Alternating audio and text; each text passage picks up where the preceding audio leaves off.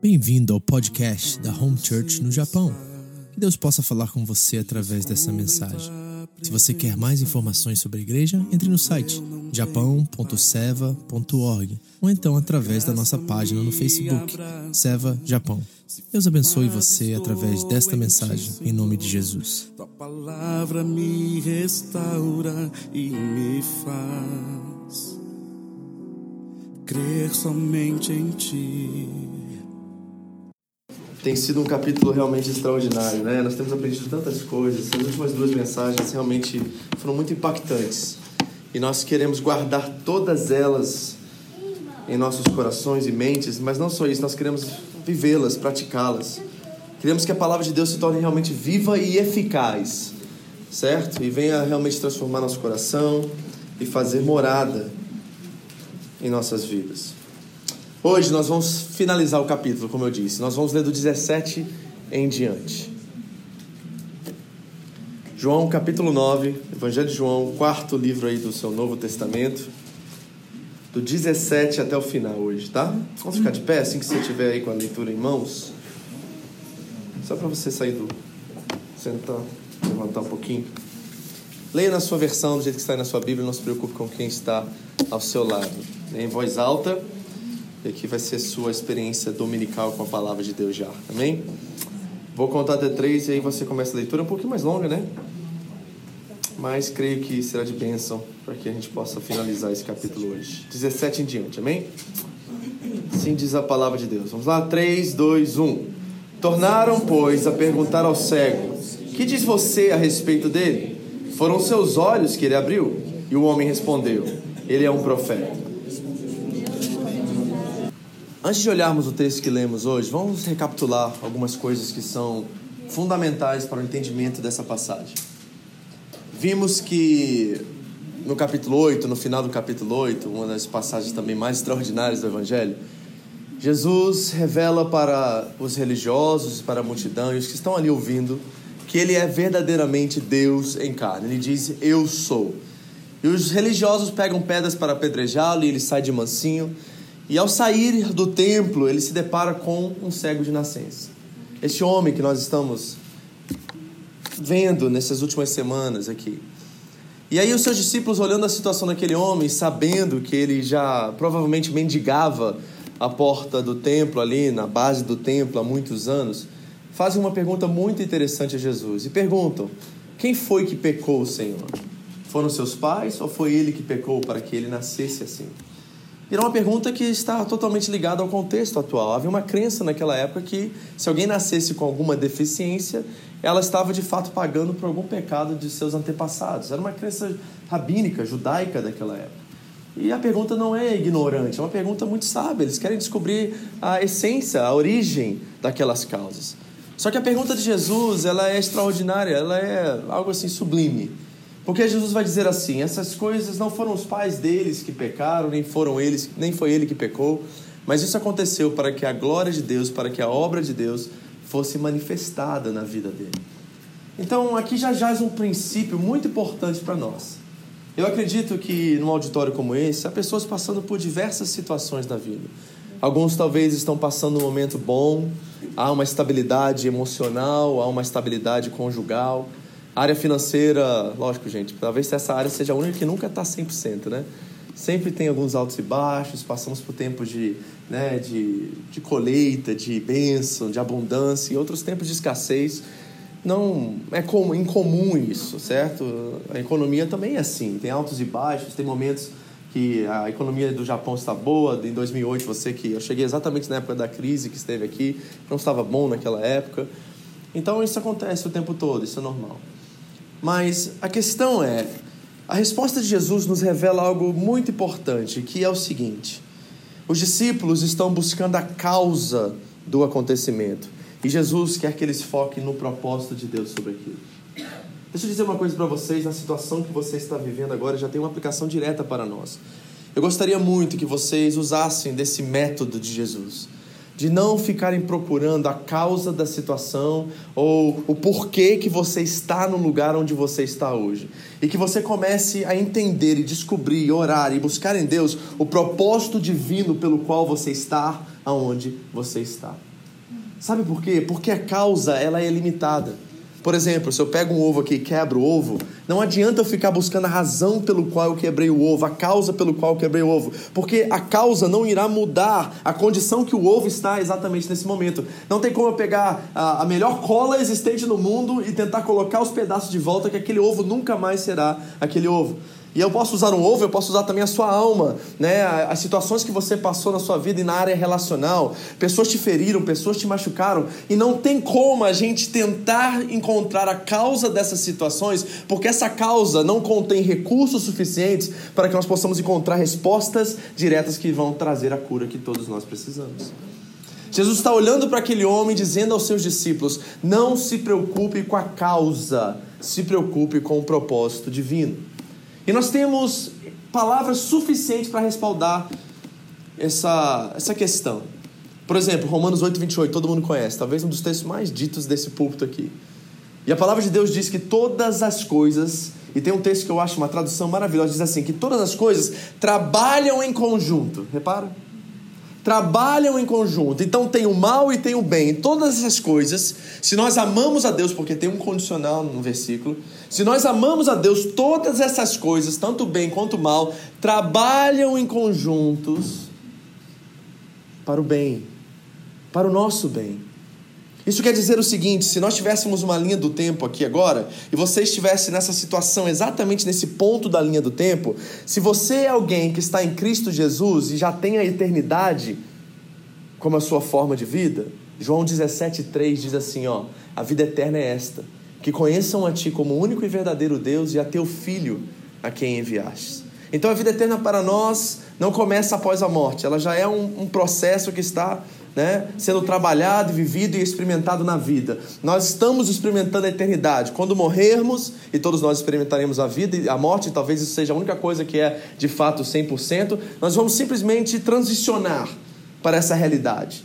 É esse aguardar da volta de Cristo, o julgamento final, e aí nós estaremos com Ele para sempre. Mas se nós fôssemos colocar isso na linha do tempo, e se você já tivesse a eternidade como é, estilo de vida, esse momento agora na linha do tempo, ele não passa de meros milissegundos na sua história na, na, na eternidade. Pense, se a linha da eternidade fosse daqui infinitamente para lá, a situação que você está experimentando agora, ela está aqui. Agora olhe para a eternidade, você não vai dar conta de ver aonde que essa linha termina. Então, esse momento aqui, essa situação exatamente agora, ela é um frasco de existência, ela é um milissegundo na história da sua vida. E Deus está dizendo que, embora a situação seja difícil, e esse momento realmente seja algo que você está lutando e batalhando, ela, diante e comparado com a eternidade, ela não é nada, absolutamente nada. E Deus estará contigo e te dará força, e te dará recursos, e te colocará em uma comunidade onde você terá alívio, onde você terá suporte, e aonde essa luta, essa situação não, prevalecer, não prevalecerá. Jesus não quer que você se preocupe com a causa e por que você está aqui. Ele quer que você se preocupe com o propósito divino por detrás disso. Para que a obra de Deus também se manifeste na vida de vocês. Escute essa frase, eu quero que você guarde essa. A causa nunca é a explanação ou a explicação decisiva de qualquer coisa, e sim o propósito divino. Procure saber o porquê que Deus está me fazendo passando passar pelo que eu estou passando agora. Então a causa é limitada, ela te leva até um certo lugar. Mas quando o propósito divino entra como chave de interpretação da situação que nós estamos vivendo, esse propósito ele é ilimitado, ele leva-nos ao final. E o final é cumprir aquilo que exatamente Deus quer cumprir em nossa história, em nossas vidas. Não importa o que você esteja passando exatamente agora, saber a causa disso não é a questão fundamental, pois isso não vai resolver nada. Então nós precisamos de maturidade. E o que, que essa maturidade faz? Ela faz com que nós possamos valorizar cada momento da nossa vida, inclusive os momentos ruins.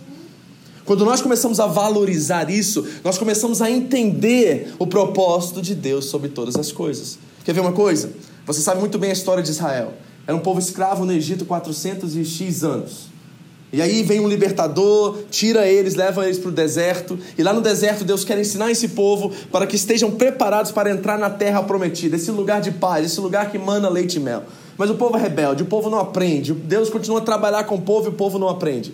E tem um texto em Deuteronômio, e Deuteronômio é interessantíssimo, porque nós temos os cinco primeiros livros da Bíblia, Deuteronômio sendo o quinto, e Deuteronômio, uma palavra que é difícil até de pronunciar, quer dizer repetição da lei. Por que, que é uma repetição da lei?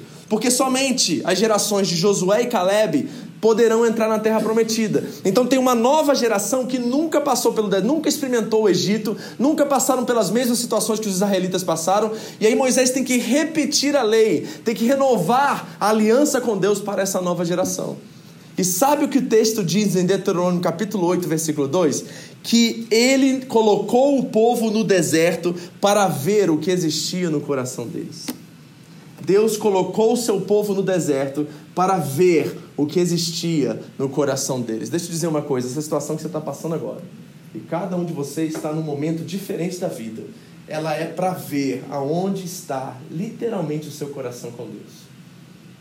A questão é: nós somos maduros suficientes para encarar isso. Nós temos coragem suficiente para entender que, independente do que eu estou passando, eu tenho uma fé que é muito maior, muito mais abrangente, muito mais sólida que me faz entender que, independente do que eu estou passando, eu sei que o propósito divino irá se cumprir na minha vida e eu, eu serei transformado conformes à imagem do Filho de Deus. É isso que está na pauta, é isso que está em jogo aqui. Não é a causa, não é o que te aconteceu. Tem muitas pessoas aqui que foram feridas por outras, muitas pessoas que passaram por crises financeiras, pessoas que estão baleadas até hoje por certas situações. Eu quero que você pare de procurar o porquê. Tem tantos casamentos que eu aconselho que as pessoas querem entender, querem entender, querem entender. E tem certas coisas que nós não devemos entender. Nós simplesmente devemos confiar. Confie que Deus permitiu que você passasse por isso, porque na totalidade dos seus dias, Ele saberia que aquela situação iria forjar você, formar você, e o seu caráter iria brilhar muito mais forte, o caráter de Cristo na sua vida, do que se você não passasse por isso. Agora, tem dois aspectos que a gente pode olhar para isso, diante dessa passagem. O primeiro, ele é espiritual, e nós vamos falar sobre isso daqui a pouco. Mas eu quero trazer isso para o racional. Vamos razoar sobre isso, vamos pensar sobre isso. E eu encontrei uma, um, um, um dizer, uma citação de um psicanalista muito famoso nos Estados Unidos hoje. E eu queria descrever para você a forma prática da gente encarar isso. Como que na prática, olhando o propósito divino em cada situação da minha vida, como que eu posso encontrar recursos, informações, matéria-prima, para que eu possa encarar cada situação de uma forma diferente? Para que eu possa ver de uma perspectiva divina e não de uma perspectiva humana cada situação da minha vida? Como que eu considero as circunstâncias? Como que eu, eu encaro elas? Como eu interajo com as situações? As reações são fundamentais. A forma que você reage revela a tua fé.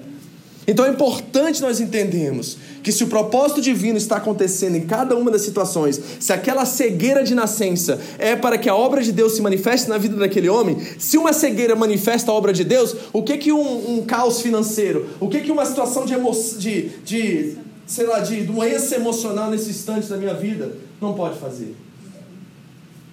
Pode fazer o que Deus quer que faça. E nós temos que ter plena confiança em Deus, que Ele é santo, que Ele é perfeito, e que se Ele está permitindo isso é porque tem, uma, tem um porquê, um propósito muito maior do que todos nós podemos imaginar. Escute essas palavras com muita, muito carinho e consideração. Elas não são de um cristão, mas eu acredito que toda a verdade é verdade de Deus, e até os, os não cristãos, até os, os religiosos de vertentes diferentes, quando eles falam a verdade, eles falam a verdade de Deus. Não tem meia verdade ou outra verdade, só tem uma verdade, toda a verdade é verdade de Deus. Então escute com isso. Ele diz assim: considere as suas circunstâncias. Comece pequeno. Olha, olha como é que é prático o negócio, tá vendo? Todos vocês hoje estão passando por uma situação agora, não é uma cegueira. Ou talvez seja uma cegueira espiritual, no sentido metafórico da coisa. Mas todos vocês estão passando por uma situação. E a, a postura madura diante disso é, primeiro, sermos realistas, entender que ela está acontecendo e nós precisamos desenvolver a nossa fé com diligência, como Pedro diz, para que nós possamos encarar cada uma das situações de uma forma diferente. Ele diz: comece pequeno. Aí ele faz algumas perguntas ao leitor. Você aproveitou ao máximo as oportunidades que foram oferecidas a você? Você está trabalhando duro em sua carreira ou trabalho? Ou está deixando a amargura e o ressentimento segurá-lo e arrastá-lo para baixo? Você já fez as pazes com seu irmão? Você está tratando seu cônjuge e seus filhos com dignidade e respeito? Você tem hábitos que estão destruindo a sua saúde e o seu bem-estar? Você está realmente assumindo as suas responsabilidades? Você já disse o que precisa dizer para os seus familiares e amigos? Há coisas que você poderia fazer, que você sabe que poderia fazer, que tornariam as coisas ao seu redor muito melhores, não é? Você limpou sua vida? Se a resposta for não, aqui está algo para você tentar. Comece a parar de fazer o que você sabe que está errado. Ah, tão fácil, né? Que tal você começar a parar de fazer aquilo que você sabe que está errado? Às vezes a gente quer complicar demais as coisas. E aquela situação que é realmente uma situação real e verdadeira, que precisa de pessoas adultas para resolver, em vez da gente simplificar o processo, o entendimento por detrás daquilo, na confiança de Deus, às vezes nós complicamos ainda mais as situações. Comece pequeno, ele diz. Pare de fazer o que está errado. Isso parece uma coisa tão assim absurda, né? de tão simples que é, mas se nós aqui, nesse grupo de pessoas que estão aqui nessa noite, simplesmente parássemos de fazer aquilo que nós sabemos que é errado, já evitaria muito sofrimento da nossa vida, não evitaria? A gente viveria muito mais em paz, não viveria? Quantos casamentos aqui, por causa de uma pequena atitude hoje, mudaria o rumo da relação? Uma pequena atitude. E algo que talvez o seu cônjuge já tenha pedido a você e tem considerado diante de você o tempo todo e você não está enxergando isso. E pode ser que você seja como esses fariseus. Sabe uma coisa que eu já vou dar aqui de deixa para a mensagem final, que é o seguinte: a coisa mais fascinante para mim dessa história do cego de nascença é que ao continuar da história e ao progredir da história, o cego de nascença começa a ver e os religiosos começam a ficar mais cegos. Não é interessante isso? Porque um homem que estava cego diante do templo começa aos pouquinhos e ele não enxerga tudo de primeira vez. Ele começa aos pouquinhos, porque ele começa a identificar quem Jesus é. Nós vamos ver isso daqui a pouco. Primeiro ele diz que ele é um homem, depois diz que ele é um profeta, depois diz que ele é Deus. Ele está abrindo os olhos durante daquela cena. É como se os olhos dele, quando Jesus tocou nele, ficasse assim, ó. Só um pouquinho aberto. Aí daqui a pouco a história continua, é uma investigação policial praticamente, e ele vai abrindo mais mais os olhos. E enquanto ele está abrindo os olhos, os fariseus estão, estão fechando os deles. Os religiosos estão fechando os deles. E muitos de nós, nas nossas relações conjugais, amigos, amizades, igreja, irmãos, nós estamos aos pouquinhos também fechando os nossos olhos. E sabe qual é a condição disso? Eu vou dizer para você, já estou dando meus bolsos na frente se chama uma coisa só: religiosidade. A religiosidade acaba com a alegria, acaba com a empatia, acaba com a responsabilidade. Nós nos tornamos reféns das nossas escolhas religiosas, dos nossos parâmetros e paradigmas e rituais e etc. E daqui a pouco a gente está com o olho fechado. E tem gente que não sabe, nunca leu a Bíblia. Tem gente que está aí fumando cigarrinho ali fora que tem mais revelação de Deus do que os crentes que conhecem toda a Bíblia. Você já teve uma experiência como essa de ir na? O cara, você sabe, o cara é assim, sabe? O Zé Ruelo. O cara assim, sabe alguém assim, do mal. Você identifica como alguém do mal. Os crentes vê na hora, alguém do mal. Para os crentes, alguém do mal é alguém que fuma e bebe, né? Alguém do mal é isso. A gente enche a pança, vive na gula e acha que o cara que fuma é o, é o pecador. Né? Você vê esses crentes, né? Que fica falando essas coisas. Ah, usa tatuagem e tal. Eu vi esse no Facebook algum tempo atrás, achei ótimo. Eu quase que eu compartilhei, eu compartilhei porque eu fiquei com vergonha de escandalizar alguém. Mas o cara falou assim: ah, não pode dar tatuagem, e as irmãs, tudo tatuagem na sobrancelha. Né? É, pois é, né? Sabe como é que é essas coisas? Isso é pura religiosidade. Eu tenho visto quanta gente que não tem a nossa careta, que não tem a nossa roupagem, que não tem a nossa linguagem, ter mais percepção de Deus do que muitos que estão dentro da igreja. Isso é triste, gente. Isso é religiosidade. Uhum. Deixa isso mais para frente, vou continuar aqui. Ele termina, ele continua dizendo: escute, comece a parar hoje, fazer o que é errado, tá? Não perca tempo, agora ele vai entrar no nosso bolso aqui, vai me ajudar a pregar. Não perca tempo questionando como você sabe o que está fazendo está errado, se estiver certeza que está. Sabe aqueles, aquelas pessoas que ficam omissas e, e, e travam? Sabe, a gente tem uma situação aqui, a gente quer entender o porquê que isso aconteceu. Ah, foi 1900 e bolinha que começou, pastor, o progresso dessas coisas. Eu fiz isso, eu fiz aquilo, eu fiz aquilo, eu fiz aquilo. Querido, vamos voltar para 2018? O que, que em 2018 nós podemos fazer para mudar essa situação? Quais são as táticas, as estratégias, as coisas práticas que nós podemos fazer exatamente agora para que nós possamos, primeiramente, fazer o que é bíblico e esquecer o passado e começar um trajeto de uma nova história? Porque não adianta ficar remoendo o passado. Quem vive de passado é o quê? Entendeu? E flamenguista também. tem que deixar, deixa, né? Tem que deixar, tem que aproveitar. Tem que aproveitar. Tá um ponto, rebaixamento, hein, Sem brincadeiras. Não perde uma, né? Se nós simplesmente fizéssemos o que é certo e deixássemos de fazer o que é errado, que parece um absurdo de simples, já resolveria muitos dos nossos problemas. Olha o seu irmão do lado diz assim: meu irmão, pelo amor de Deus, simplifica.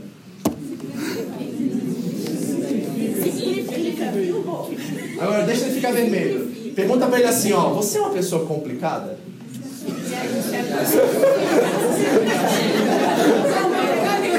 Ninguém quer assumir isso. Ninguém assume isso.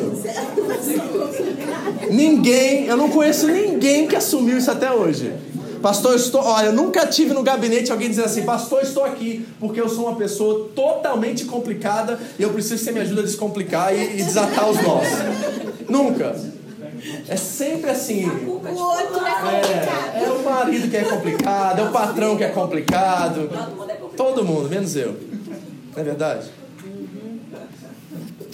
Continua. Não perca tempo questionando como você sabe que o que está fazendo está errado se tiver certeza que está. Escute isso agora que isso é fundamental, talvez a frase mais importante desse dizer.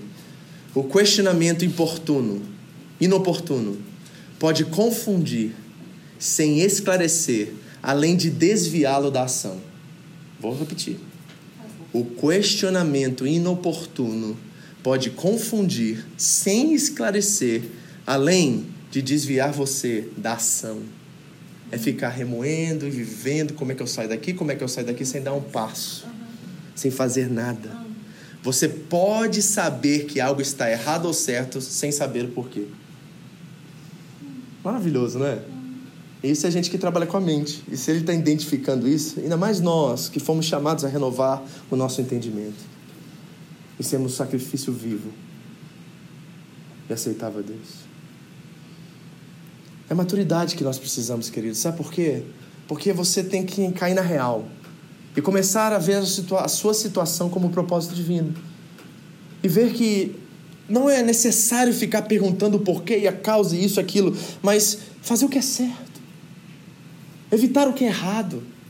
Confiar em Deus no propósito e no processo, chamar irmãos maduros para conversa, para que você tenha recursos de outras fontes, porque a maioria das pessoas que entram em casos como esse, elas piram porque a única informação que elas recebem é delas mesmas.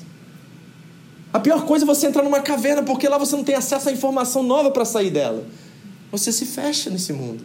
E aí acabou. Porque não tem de onde extrair algo, ah, não tem uma corda que podem jogar porque você não tem acesso a essas coisas quando você decide ficar sozinho. É nesse lugar que a força opera na fraqueza. Paulo diz: quando somos fracos, é que nós somos fortes. É exatamente aqui, no momento da. quando nós nos tornamos vulneráveis em Deus. Eu não estou falando vulnerável para o mundo ou para as pessoas, vulneráveis em Deus, desnudos diante de Deus é que nós começamos o processo da cura e da restauração que todos nós precisamos. Então a primeira coisa é isso, não fique procurando a causa, entenda o propósito divino, amém? É isso que está acontecendo nessa história, mas é mais profundo que isso, e tem que ser. Porque se ficar só na teoria, é mais que simplesmente autoajuda. E Jesus não quer trabalhar as consequências da nossa história, ele quer trabalhar a raiz delas. É na raiz que jaz o problema, não é nos frutos, não é nas sequelas e nas consequências, é lá no profundo do nosso coração. E no profundo do nosso coração o que acontece é a idolatria. Nós nos apegamos como muletas na religião, naquilo que traz segurança para nós, e não no Deus que é o único que pode nos dar a verdadeira segurança. Esse é o nosso maior mal, porque em vez de correr para Deus, nós corremos para os atalhos, para as pessoas, para as coisas, para os rituais e manias que nós temos como evangélicos muitas das vezes. Nós não confiamos de fato em Deus. Nós confiamos na religião, nós confiamos no irmão tal, nós confiamos na família tal, no, no tal do rico lá que pode me dar um suporte, me ajudar nessa área, ou daquele irmão lá que. A, a gente começa a criar um monte de muleta, vai acumulando elas, em vez de esquecer que a nossa segurança está no nosso Deus. Do 13 ao 16, em João 9, diz assim. E levaram os fariseus o homem que era cego, e era sábado, o dia em que Jesus havia misturado saliva e aberto os olhos daquele homem. E eles disseram assim: Eu vou passar. Esse homem não é de Deus, pois não guarda o sábado. Um dos maiores milagres da história de Israel acabaram de acontecer, queridos. O próprio mendigo vai dizer assim: Eu ainda não ouvi de algum relato em Israel de um cego de nascença sendo curado. Ele mesmo relatou a tradição rabínica daquela época. Não havia em nenhum dos livros daquela época um relato, um sequer, de um cego de nascença sendo curado. Era um milagre extraordinário diante deles, e em vez de celebrar um milagre, eles decidiram fazer uma investigação religiosa, política, policial. Deixa eu dizer para vocês uma coisa diante disso, que é o seguinte: não confunda revelação com religião. E deixa eu dizer mais do que isso. Se você misturar religião com revolução, ou com, com revelação, religião com revelação, é pior do que nitroglicerina, vai explodir. E se teve algum abuso na sua história religiosa, de igreja e tudo mais, é porque as pessoas confundiram religião com revelação. Mas a revelação, ela não depende da religião, na verdade é o contrário. É a religião que depende da revelação. E se nós confundirmos isso, nós vamos ter sérios problemas. O que é religião, pastor? É um conjunto de crenças que representam uma ligação entre céu e terra, natural, sobrenatural, físico, metafísico. Nós criamos um, um, um, sistema de doutrinas e de crenças que revelam o que é essa relação entre nós e Deus. Homens criam religião.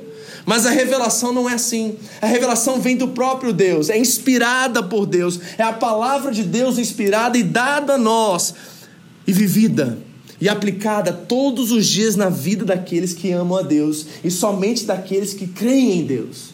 A revelação não é para os que não creem, a revelação é para homens e mulheres espirituais que foram salvos, que nasceram de novo. Não há revelação sem novo nascimento.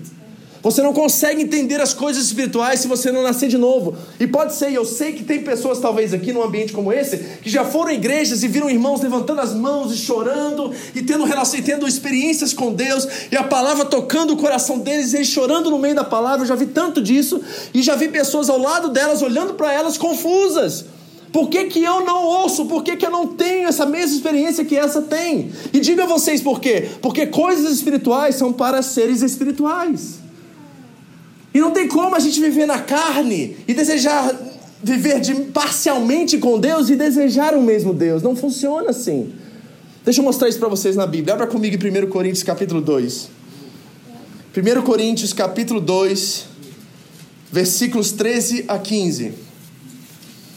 1 Coríntios capítulo 2, 13 a 15.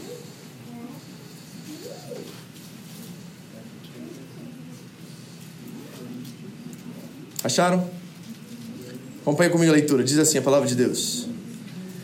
Delas também falamos, não com palavras ensinadas pela sabedoria humana, mas com palavras ensinadas pelo Espírito, interpretando verdades espirituais para os que são espirituais. Quem não tem o Espírito não aceita as coisas que vêm do Espírito de Deus, pois lhes são loucura e não são capazes de entendê-las, porque elas são discernidas espiritualmente. Mas quem é espiritual discerne todas as coisas e ele mesmo, por ninguém, é discernido. Pegou? Enquanto você não entregar o seu coração a Cristo de verdade, não parcialmente, de verdade, enquanto você não abandonar a sua religião, e todos nós temos ela, e realmente confiar em Deus plenamente e completamente e se tornar um ser espiritual, você não vai compreender as coisas espirituais. E a guerra desse capítulo é essa. Os que são os donos da lei e acreditam ter a revelação não têm. O que eles têm é religião. E aqueles que não são os donos da lei, os simples de coração, aqueles que simplesmente creiam porque Deus está diante deles e viram um milagre, esses têm a revelação, mas não têm a lei. Um mendigo começa a enxergar aos poucos e chega à revelação completa de quem o Filho de Deus é. Um fariseu que deveria esperar o Messias há séculos e séculos e séculos e tinha a revelação com ele, não a entendeu e não a compreendeu, porque não era alguém nascido de novo. Eu fico pensando, sabe, a gente vive de igreja domingo após domingo, célula após célula, reunião após reunião, momento após momento. Eu fico pensando se não vai chegar um momento que, se você não entregar seu coração por completo, de você desejar entender e compreender coisas espirituais, as coisas de Deus, que você vai se frustrar e vai se decepcionar no meio da nossa comunidade, no meio do nosso ajuntamento.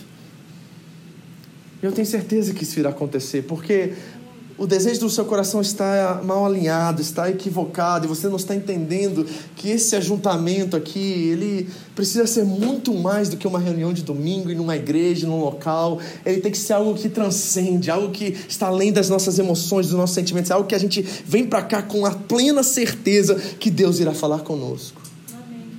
Porque senão não vale a pena sair de casa.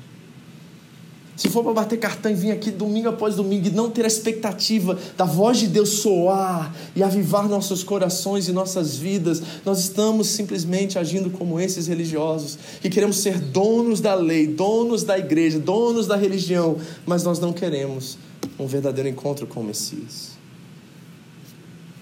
A revelação está atrelada à inspiração. Eu não sei se você reparou isso, mas a história que nós lemos acabou no versículo 6. Esse homem foi curado e acabou, tá tudo certo. Era hora de celebrar, hora de festejar, era hora de devolvê-lo aos seus pais para que ele agora possa cuidar deles. Sabe por que esse homem era mendigo? Porque os seus pais não tinham condições de mantê-lo como adulto.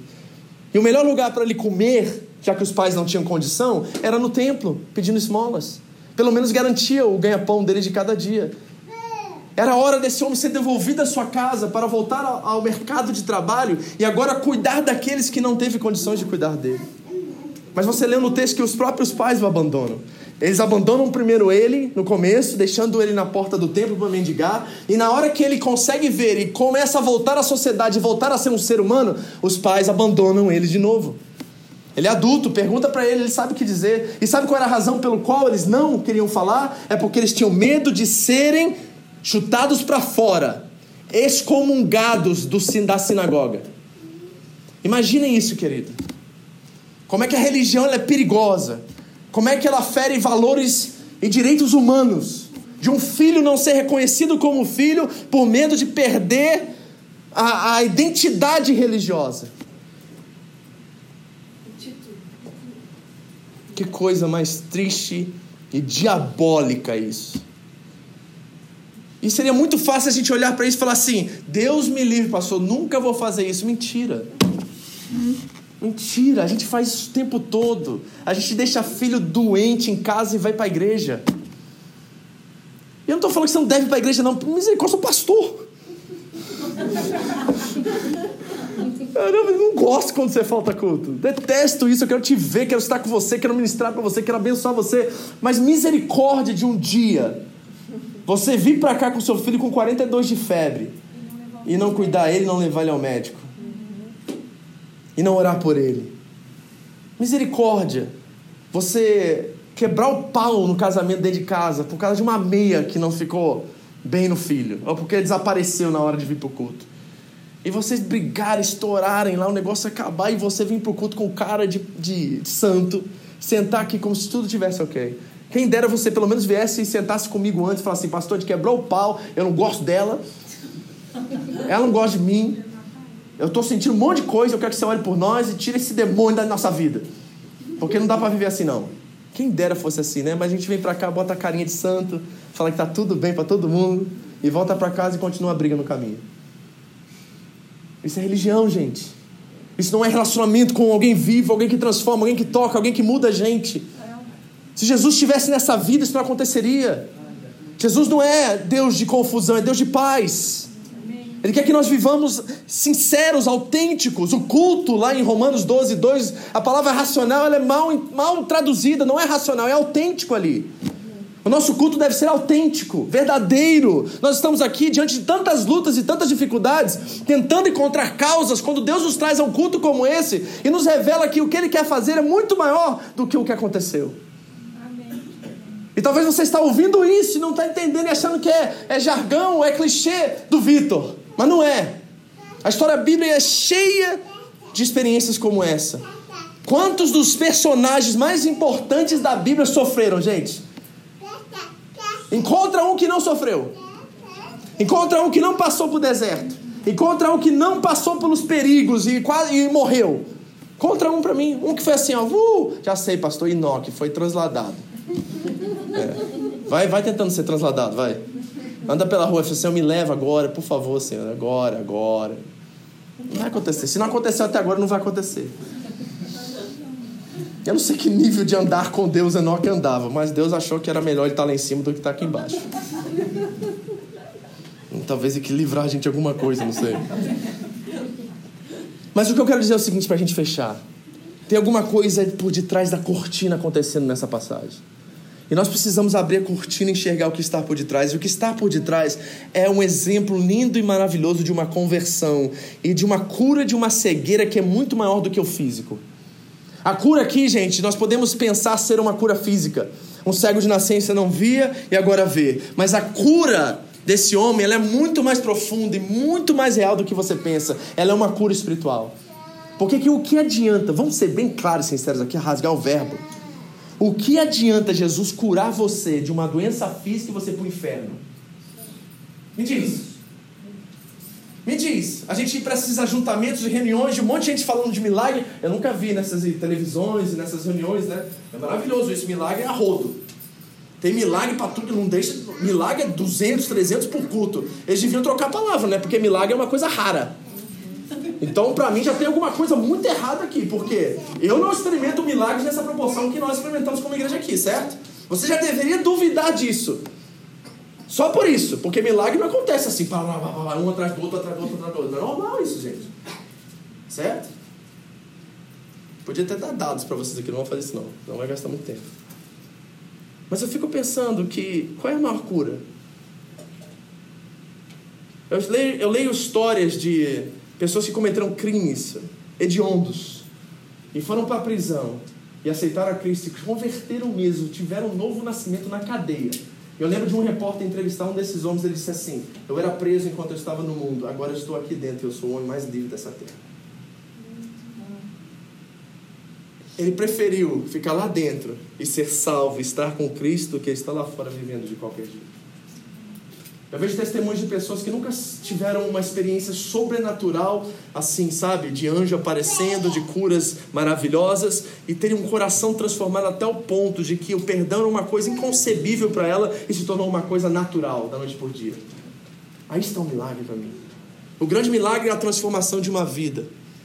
E esse homem, ele experimenta essa transformação de vida experimenta uma, um novo nascimento de uma forma extraordinária. E esse novo nascimento está disponível para todos vocês. E eu não estou falando para quem está visitando aqui, eu estou falando para você que está na igreja há mil anos, certo? E está sentado há mil anos e ainda não teve essa experiência. Jesus quer manifestar a obra dele também na sua vida. Então vamos fechar, olhando a trajetória de conversão desse homem. Nós vamos salpicar alguns capítulos, alguns versículos aqui.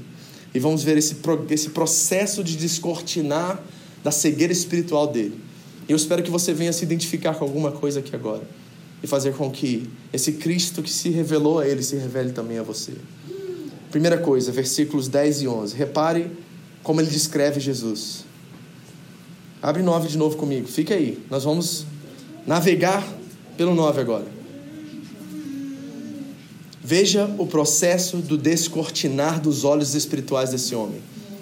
Eu comecei dizendo a vocês que, na verdade, o que está acontecendo aqui é o seguinte: um mendigo, cego de nascença, está tornando a ver. E os fariseus, que tinham uma vista perfeita, estão começando a ficar cegos. Primeiro, então perguntaram: como foram abertos os seus olhos? Interrogaram-no eles. E ele respondeu: Quem? O homem chamado Jesus, ou seja, ele não conhecia. Certo? Você perguntasse assim: quem é aquela advogada que trabalha em Okazaki? Eu falo assim: aquela mulher chamada Márcia, você diria que eu conheço ela? Não. Fala assim: ah, ela é Márcia casada com Rafael, mãe do Pedro. Conhece? Mas aquela mulher chamada Márcia, não. Ele não conhecia a Jesus, ele ouviu falar de Jesus. Então a primeira descrição desse homem acerca daquela pessoa que havia curado é que ele era mais um homem, ele era mais alguém. Ele diz: O homem chamado Jesus misturou terra com saliva, colocou nos meus olhos e me disse que fosse me lavar em Siloé. Fui, lavei-me e agora vejo. Então, primeira coisa, ele é um homem. Segundo, versículo 17. Tornaram, pois, a perguntar ao cego: Que diz você a respeito dele? Foram seus olhos que ele abriu. É interessante que é as mesmas perguntas. Será que o cara perdeu a memória? Será que ele é o, aquele peixinho lá da, da Dory? é muito estranho esse negócio, porque pergunta e pergunta e pergunta a mesma coisa. Parece que ele perde a memória, ele tem memória curta. Certo? Tem alguma coisa muito mais profunda acontecendo aqui. O que, que ele responde? O homem respondeu: Ele é um profeta. Pergunta para você, como é que você vê a fé? Como é que você veio conhecer o Evangelho? Foi um anjo que apareceu? Quem viu um anjo aqui e falou assim: O anjo falou comigo, pastor, que eu preciso vir para a igreja e não disse vir para a igreja. Quem viu um anjo? Ok. Me diz aí, como é que você conheceu a Cristo? O que, que Deus usou? Uma? Uma pessoa. Podemos dizer um homem? Podemos dizer uma mulher? Então foi através de alguém que você chegou até Cristo, certo? Um homem. Esse homem ou essa mulher, talvez e provavelmente, se você está aqui até hoje, foi uma tremenda referência para você, não foi? Ou talvez não. Errado. Mas provavelmente você está na fé agora porque essa pessoa que apresentou a Cristo a você te mostrou uma referência dele. Porque você não viria um culto de autoajuda, por exemplo, você ouvisse uma palavra normalzinha, legalzinha, que levantasse a sua moral um pouquinho e você voltasse para casa. Talvez você nunca voltaria. Então essa pessoa apresentou um estilo de vida, alguma forma diferente que fez você entender que talvez valha a pena viver o que ela está vivendo. Ela era uma referência. Ela era, de certa forma, um profeta. Então, está ampliando a visão espiritual desse homem. Primeiro ele é um homem, depois ele é um profeta. Mas olha o que ele termina dizendo. Abra comigo João agora, no versículo 35 em diante. Jesus ouviu que o haviam expulsado e ao encontrá-lo disse: Você crê no filho do homem? Perguntou o homem. Quem? Esse homem, esse cara é. Eu amo esse mendigo, cara. Esse cara é show. Porque ele não é ingênuo. Você está vendo? E muitos de nós aceitamos a fé e nos machucamos. E somos manipulados e abusados porque a gente abraça a fé dos outros e a gente não faz perguntas. Ah, você teve uma experiência com Deus, você foi um milagre aconteceu na sua vida, eu quero essa religião para mim. E a gente entra de cara sem questionar aquilo que nós estamos fazendo. E por isso que nós somos vítimas de tantos manipuladores aí fora. Mas esse homem não está disposto a viver isso. Ele quer saber quem é ele. Se ele é verdadeiramente o filho de Deus, prova para mim que você é. Interessante que esse homem acabou de tocar nele e fez um milagre. Ele não deveria nem responder assim, porque ele teve a experiência do milagre. Mas ele quer ter certeza que se ele vai seguir a Cristo, que Cristo seja verdadeiramente que ele diz ser. Isso tem que ser para você também, igreja. Porque se não for isso, não vale a pena seguir Jesus. Vai buscar outra coisa. Se Jesus não é o que ele diz ser, não vale a pena você estar aqui. Não vale a pena você segui-lo e não vale a pena você estar numa igreja evangélica. Mas se ele é aquilo que ele diz ser, vale a pena você entregar toda a sua vida, todas as suas decisões, tudo que você tem a ele. Aqui está o divisor de águas, e nós precisamos reconhecer isso. Perguntou o homem: Quem é ele, Senhor? Para que eu nele creia. E disse Jesus: Você já o tem visto. É aquele que está falando com você. Então o homem disse: Senhor, eu creio. O que, que diz na outra passagem, na próxima? Duas palavrinhas aí.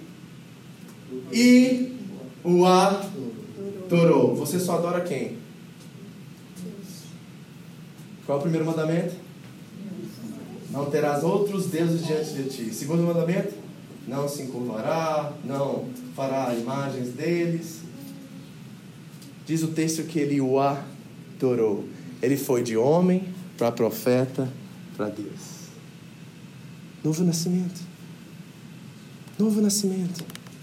E a única coisa que pode impedir-nos de viver essa realidade, experimentar o que esse homem experimentou, é deixar com que a religiosidade segue os nossos olhos. Sabe quais são os efeitos da religiosidade? É exatamente o que esses fariseus estão descrevendo para nós aqui. Primeira coisa, perca da empatia. O que é empatia, pastor? Compaixão. É não ter mais a capacidade de se colocar no lugar de outro. É não mais se colocar nos sapatos daquele irmão, daquela irmã. É uma insensibilidade gerada através de frustrações e decepções por, por, pela vida. A perca da empatia é o primeiro sinal que nós estamos num processo de religiosidade. Segundo, a perca da alegria. Era para ser uma festa, era para estar levando esse homem carreata pela cidade. O Messias chegou, o Messias chegou, o cego viu, o cego viu, ele chegou. A esperança de Israel está viva, mas eles geraram tristeza em vez de alegria. Se você está sentado aqui hoje e você tem uma profunda tristeza por algo que você não sabe o que é, eu quero dizer a você: se entregue a Cristo urgentemente, porque esse processo é um declínio que vai levar você a perder sua fé. Não perca a empatia, não perca a alegria jamais. O fruto do Espírito é amor, alegria, paz. Não deixe nenhuma situação destruir a sua alegria em Deus e a sua confiança em Deus. Paulo diz aos Filipenses: alegrai-vos no Senhor. E eu repito: alegrai-vos no Senhor. Amém. Terceiro, não se vitimize. A vitimização é uma praga que acaba com a nossa vida. Seja responsável. Seja uma pessoa madura na sua fé. Encare cada situação entendendo que Deus está por detrás de cada uma delas. Encare cada uma delas pela perspectiva divina. E faça com que Deus entre e assume a causa como seu parceiro em missão. Não se vitimize. Não olhe para trás e encontre culpados. O que, que esses homens fizeram? Nicodemos, por exemplo, capítulo 3. Foi à noite ou de madrugada encontrar com Cristo com medo da sua reputação. Os pais desse mendigo, o que, que fizeram? Não quiseram sair da sinagoga, abandonaram o filho e deixaram o filho à mercê de si mesmo. Não seja uma vítima. Não busque culpados porque você está onde você está. Muitos de vocês são pais aqui e vocês carregam uma culpa enorme pelo que aconteceu na história dos seus filhos. Aprenda que não tem como você voltar atrás e consertar. Se o ovo quebrou, quebrou. Aprenda agora a tomar novas posturas e ser uma nova referência para que o futuro seja diferente do que o passado foi. Em nome de Jesus, igreja. Não se vitimize. Porque o processo é perca da empatia, desce perca da alegria, desce, vitimização, último, morte espiritual. Como é que esses fariseus terminam o texto? Dizendo assim: você é pecador porque faz o que a nossa religião não permite. Eles blasfemaram contra o Filho de Deus. Imagine chamar Jesus de pecador. Sabe o que é isso? É pior o pior insulto que você pode fazer com alguém que é santo, com alguém que é perfeito, com alguém que não teve pecado algum, como a Bíblia diz acerca de Cristo. Chamar Jesus de pecador é pior do que chamar palmeirense de corintiano. É pior. É pior do que chamar você de um, um pai terrível, ruim. É, é, pensa no pior dos. Não tem. Chamar o Filho de Deus de pecador é blasfêmia, e blasfêmia é condenada por morte por Deus. Perca da empatia, perca da alegria, vitimização, morte espiritual. Amados, não deixe a religiosidade cometer você a esse processo. E nessa noite eu quero orar e impor as mãos como pastor sobre esta casa, sobre esta comunidade que Deus me deu o privilégio e a honra de ser autoridade espiritual, porque eu quero quebrar todo espírito de religiosidade, eu quero quebrar toda e qualquer barreira e obstáculo que tem nos impedido de viver aquilo que Deus tem para nós, de experimentar a alegria e de manifestar a obra dele em nossas vidas. Amém.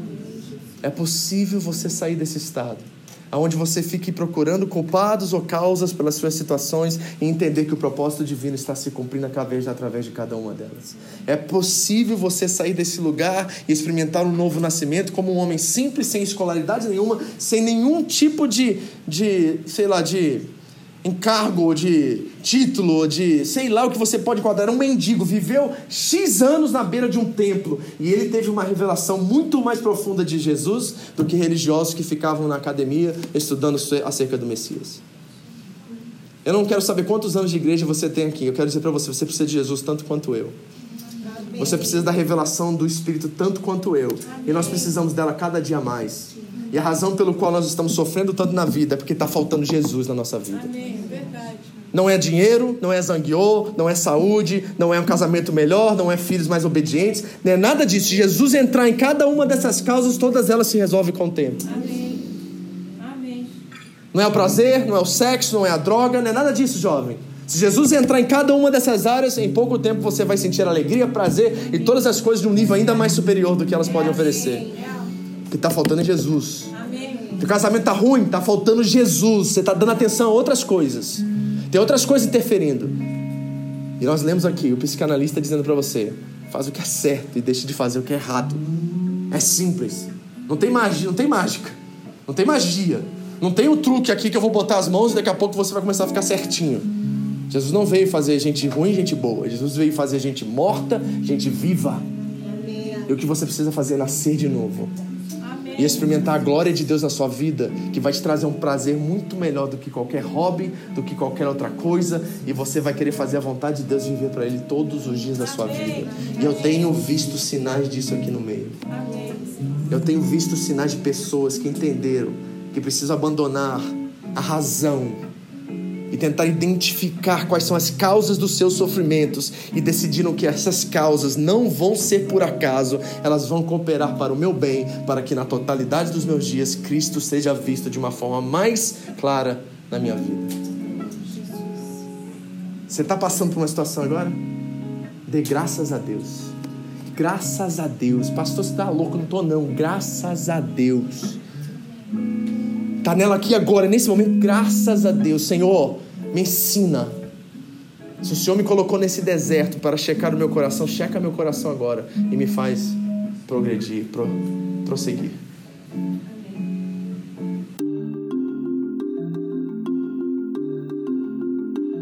Essa foi mais uma mensagem da Home International Church no Japão.